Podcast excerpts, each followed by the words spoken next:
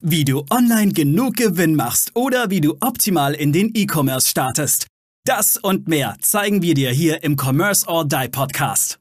Mit freundlicher Unterstützung der HDI.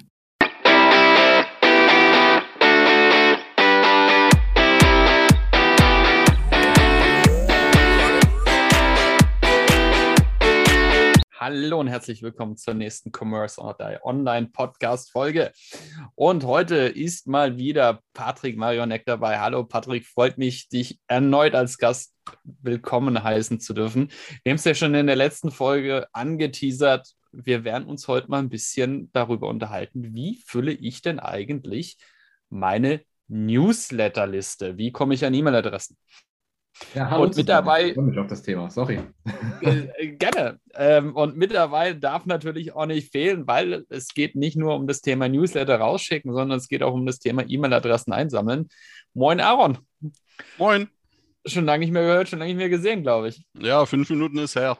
Fünf Minuten ist her. Meine Güte, machen wir lange Pausen.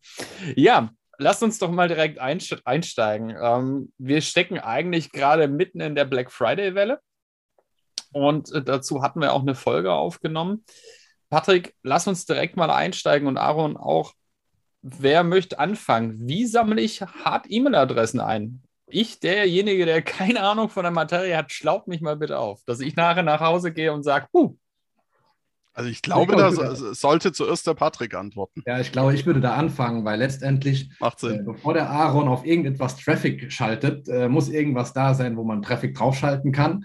Äh, dementsprechend ähm, äh, starten wir in einem Shop in der Regel mit einem, mit einem Sign-up-Form-Pop-up. Ähm, und da gibt es unterschiedliche Varianten, die man, die, man da, die man da tätigen kann. Ähm, vielleicht da kurz schon drauf eingegangen. Wir haben einmal das Thema, ähm, dass wir zum Beispiel sagen können, es gibt einen Rabatt auf die Erstbestellung, ähm, aber auch die Möglichkeit, zum Beispiel ein Freebie in Form von einer PDF, einem Video oder sonstigen da zu bewerben, was eben sehr gut zu dem Shop gerade passt. Und ähm, eine weitere Variante, um E-Mail-Adressen zu sammeln, ist zum Beispiel eine eigene Landingpage, äh, die man gestalten kann, um dort dann auch nochmal ein, ein, ein, also ein, ein eingebettetes Sign-up-Form zu haben, äh, wo man sagt, jeder, der die E-Mail-Adresse einträgt, äh, kann an diesem Gewinnspiel teilnehmen. Das sind so die für uns die, die Hauptquellen, ähm, wo wir E-Mail-Adressen sammeln. Natürlich nochmal im Footer. Man, hat, man kennt das ja oft in, in, so Shops, wo dann auch unten im Footer nochmal ein Bereich ist, wo man seine E-Mail-Adresse eintragen kann. Ähm, das sind so die vier, ähm, sage ich mal, Touchpoints, ähm, an denen man seine E-Mail-Adresse eintragen kann. Lass uns mal gerade das Thema Gewinnspiel. Ist das wirklich nachhaltig oder ist das einfach, wo ich sage, ich kaufe mir, kauf mir eigentlich Adressen ein, weil ich genau weiß, dass wahrscheinlich 90 Prozent derer nur geil sind auf das Gewinnspiel, aber eigentlich mit meinen Produkten gar nichts am Hut haben wollen. Einfach mal eine Vermutung, die ich in den Raum stelle.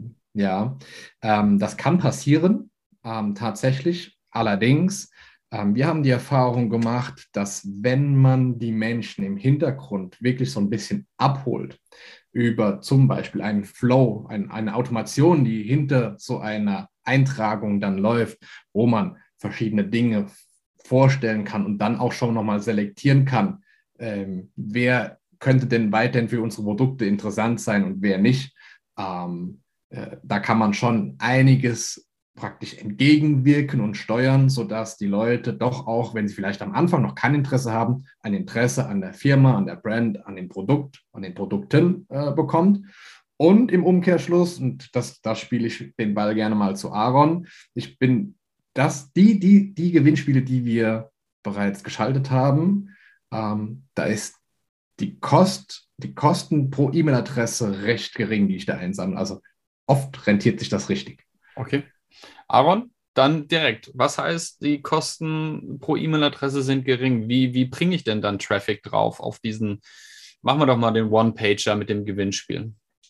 Ja, das kommt immer so ein bisschen drauf an, was, äh, wie A, wie bekannt ist meine Marke, B, wie äh, was gibt es zu gewinnen? Ja, das ist, spielt da auch eine Rolle. Und wer ist grob die Zielgruppe der Marke generell? Sind das eher jetzt junge Leute? Sind das Leute, die über 60 sind und so weiter? Und auch in der Tat, welche Endgeräte nutzen die? hauptsächlich. Also wenn die jetzt hauptsächlich iPhones nutzen, dann muss man, oder Apple-Geräte, muss man in der Tat ein bisschen anders vorgehen mittlerweile seit iOS 14.5 und höher, als jetzt, wenn sie Android oder andere nutzen. Und letztendlich äh, kommt es ja auch darauf an, wie sieht die Ad-Copy aus. Also der Ads-Text, das Creative, habe ich ein Video, habe ich ein Bild, äh, habe ich was, wo, wo ich die Leute entsprechend mit anteasern kann, wo ich die Leute auf eine positive Art und Weise in etwas hineinziehen kann, nenne ich es jetzt mal, ähm, und, und dadurch hohe Klickraten erziele. Je höhere Klickraten ich erziele von der richtigen Zielgruppe, von den richtigen Zielgruppen, umso günstiger ist so der sogenannte CPL, Kosten pro Lead, Kost per Lead. Und ähm, natürlich dann auch qualitativ. Ja, natürlich kann ich, kann man auch äh, einen Kost per Lead für weniger als einen Cent hinbekommen, das geht. Aber dann sind das halt Leute, die nicht im Zielland sitzen, sondern irgendwo in Pakistan, Indien, sonst wo sitzen, die dafür bezahlt werden von anderen, dass sie sich irgendwo eintragen. Okay. Und das ist halt alles andere als nachhaltig das sind auch, also das sind auch so die Zahlen, die ich, die ich jetzt so kenne. Alles, zu, also ich, was, was mir bekannt ist, bei Einsammeln von E-Mail-Adressen bei einem Gewinnspiel zwischen 1 und 10 Cent äh, pro E-Mail-Adresse die man da ausgeben kann in der, in der Werbung.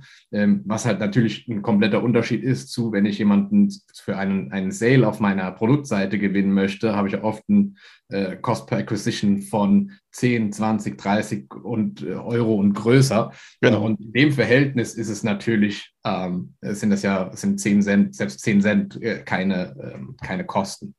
Ja, McKinsey und Company hat mal ausgerechnet, dass eine E-Mail-Adresse, ich bin mir jetzt allerdings nicht mehr ganz sicher, ob im B2B-Kontext, ne, ich glaube, sie haben es offen gelassen, egal ob B2B oder B2C, das ist eine E-Mail-Adresse, die natürlich auch öffnet dann und ernsthaft eingetragen wird, dass äh, die im Schnitt irgendwie 46 Euro oder 44, 44, nee, 46 Euro wert ist im Durchschnitt. Ja, jetzt kann man sich natürlich drüber streiten, ist die wirklich so viel wert und so weiter.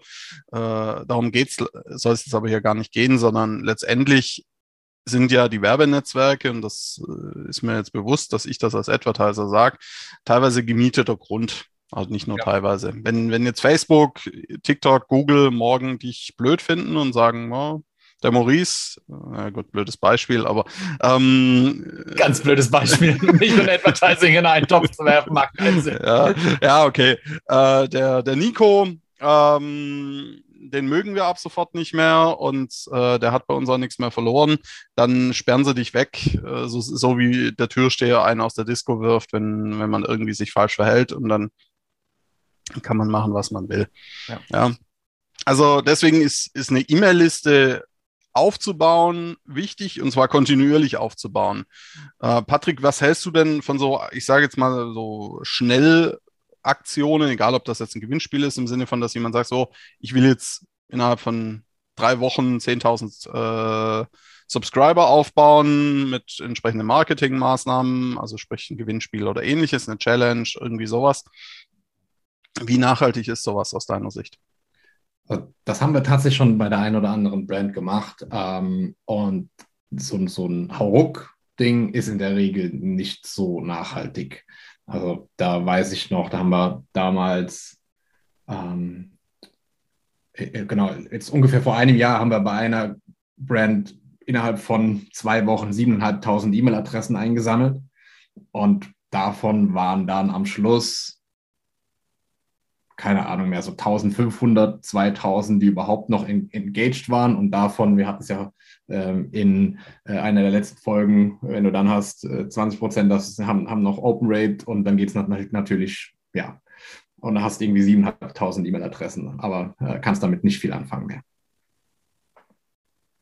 Ja, ja, das, das ich mal, bringt, bringt einen dann nicht, nicht so wirklich weiter. Und äh, ist, ist glaube ich, auch nicht im Sinne der Vermarktung so nachhaltig. Wie, wie machst du denn oder wie siehst du denn das Thema jetzt hinsichtlich iOS 15.1 oder 2, dass man jetzt schön sagen kann, ja, äh, bitte so sinngemäß eine E-Mail-Adresse verbergen, dann erzeugt Apple irgendeine Quatsch-E-Mail-Adresse, nenne ich es jetzt mal, die dann aber schon auch auf die Ursprungs-E-Mail-Adresse weiterleitet. Bloß hat der Anbieter erstmal halt dann anstatt hans.müller.gmx.de oder sowas, hat er dann halt äh, m123 at icloud.com zum Beispiel oder de. Inwiefern sollte, sollte man das im Blick haben und inwief ja, inwiefern sollte man das im Blick haben? Punkt. Ja, so, also auf der einen Seite sollte man das im Blick haben, ja. Ähm, die Frage ist, wie hat man es im Blick und wie, wie, wie, kann, man das, wie kann man das umsetzen? Ähm, tatsächlich in unseren aktuellen Accounts, die wir betreuen, habe ich dieses Problem bisher noch nicht so richtig wahrgenommen.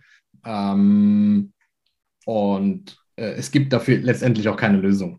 Also es gibt, gibt keine Möglichkeit, jetzt zu sagen, wir, wir, wir, machen das anders oder äh, wir sperren das aus. Es gibt noch ein paar Folgeprobleme, die durch dieses Problem entstehen.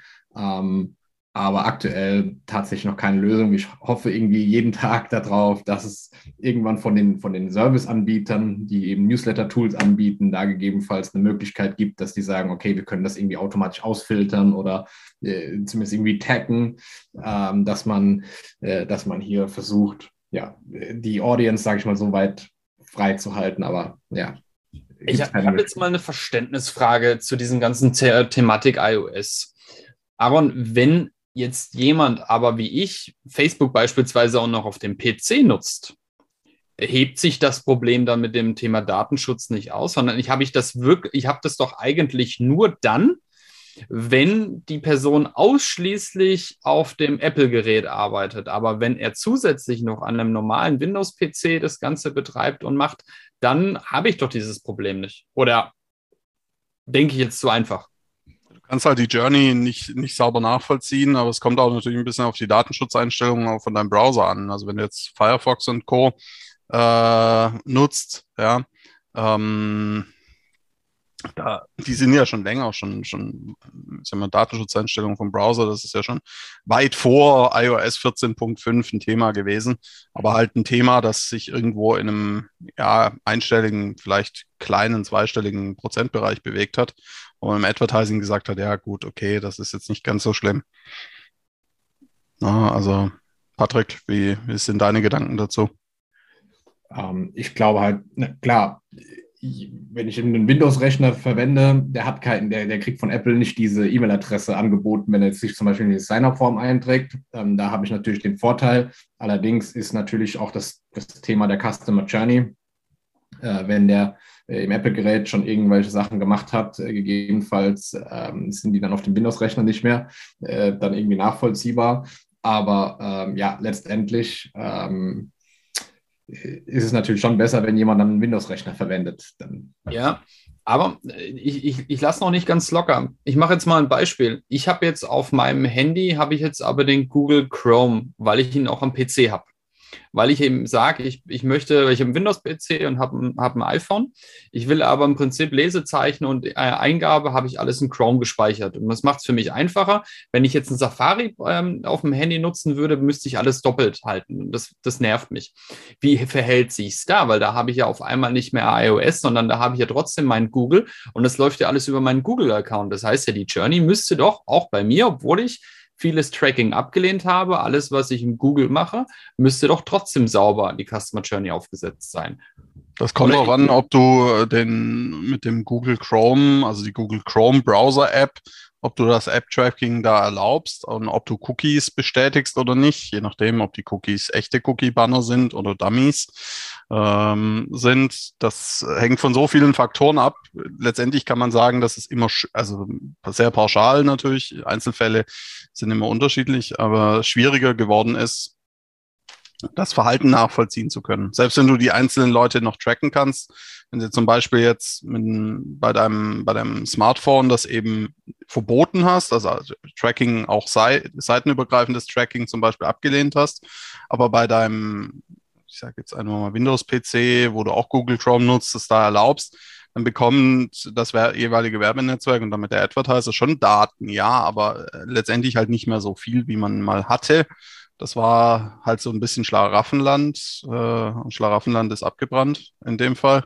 Ähm, na, also das, äh, ich glaube, da sollten wir mal insgesamt, wenn das alles ein bisschen klarer auch ist, dieses Jahr jetzt nicht mehr ähm, eine, eine separate Folge dazu machen. Ja, wollte ich gerade sagen. Wir haben gerade die nächste Folge tatsächlich gefunden, weil es wird mich schon mal äh, en Detail interessieren, wie verhält sich das eigentlich und wie verändert das auch das Thema Advertising? Also, was macht das mit deinem Beruf, Aaron? Ja, ja da. das, das ist, äh, um jetzt einfach mal den Finger in die Wunde zu drücken. Ja, äh, frei, frei, frei nach dem Motto: Achtung, nur Spaß. Äh, Kunden, die äh, sich einen starken Strick bei Amazon bestellten, bestellten sich auch einen stabilen Stuhl und, und Müllsäcke oder so. Nee, ist eine. Ist, Weichmittel und, und Müllsäcke. Ja, genau. Ist, ist, ist, ist natürlich nur Spaß, aber es macht unsere Arbeit natürlich nicht einfacher. Ja. Google, Google kommt ja auch mit so einem Thema noch ums Eck zum Ende des Jahres, aber da machen wir eine separate Folge dazu. Ich würde gerne noch ein, äh, noch ein kleines Nugget teilen. Ähm, Bitte. Äh, zum Thema, wie soll denn so eine Sign-up-Form äh, aussehen oder wie, also wie, wie kann ich denn ähm, die Quote derer, die sich da, die dieses Form sehen, ähm, erhöhen.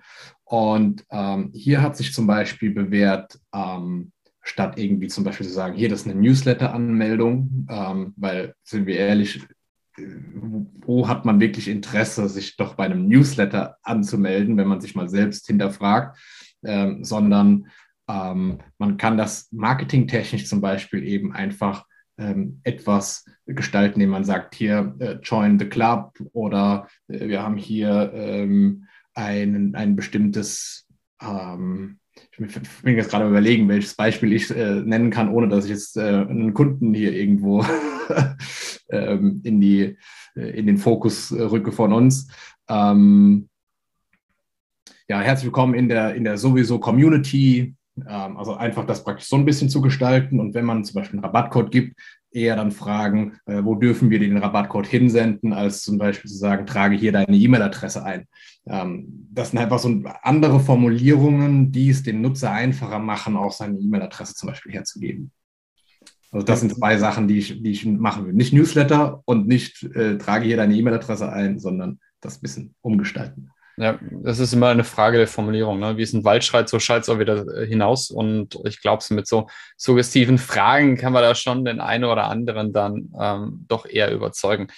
Jungs, es war mir mal wieder ein inneres Blumenpflücken mit euch. Hat mir sehr Spaß gemacht, hat mich auch wieder weitergebracht. Und ähm, ja, dann bleibt mir eigentlich nur noch zu sagen, falls noch Fragen an den lieben Patrick oder den lieben Aaron sind, immer her damit.